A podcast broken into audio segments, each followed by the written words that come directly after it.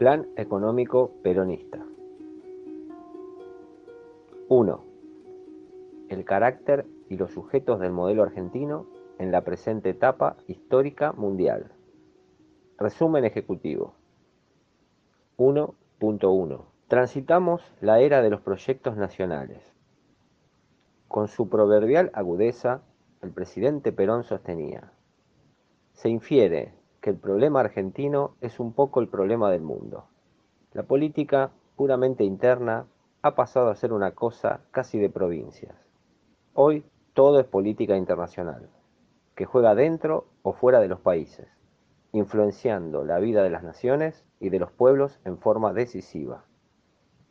Esta idea, de meridiana claridad, mantiene una vigencia manifiesta.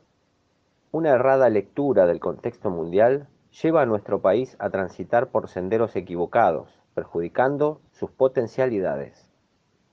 La globalización neoliberal socialdemócrata se encamina rápidamente hacia su desaparición y con ella su paradigma expresado en el Decálogo de Recomendaciones del Consenso de Washington y sus instituciones regulatorias, dando origen a un nuevo orden internacional.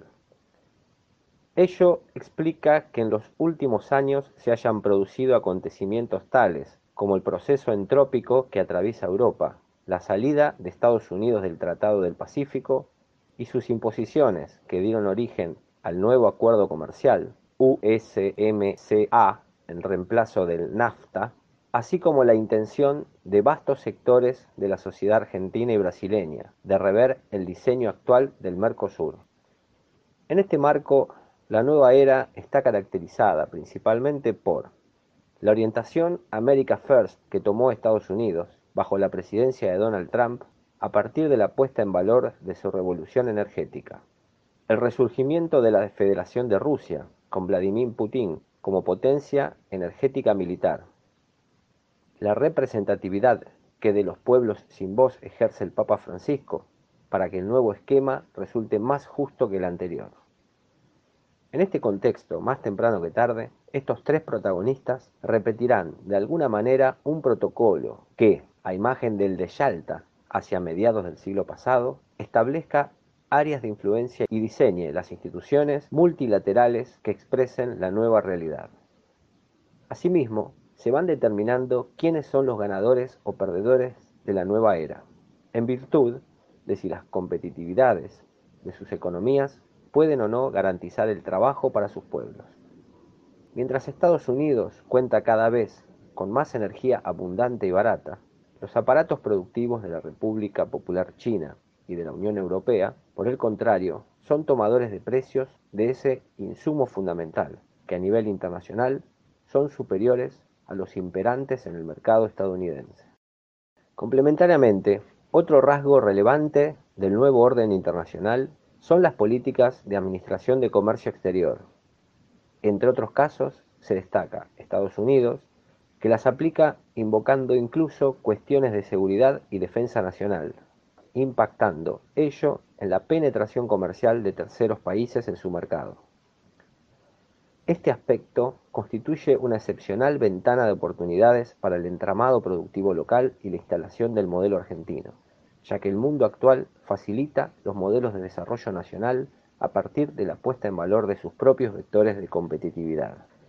Ahora bien, es fundamental atender a que, en el proceso que va dando fin a la globalización, los intentos de resolver las crisis económicas en los diferentes países, apelando a distintas dosis de los mismos remedios, no solo resultan vanos, sino que contribuyen a agravar los problemas.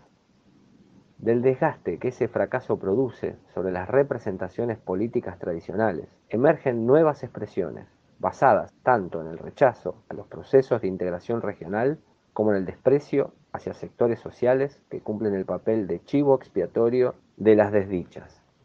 Así, en pocos años, estas expresiones del nacionalismo de exclusión pasaron a ser la primera o la segunda fuerza política en muchos países, especialmente en el occidente desarrollado.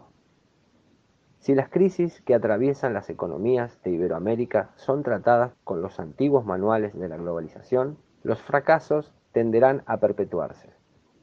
O tal vez darán a luz proyectos de nacionalismos de exclusión que desplacen, reconfiguren o reemplacen a las actuales representaciones políticas.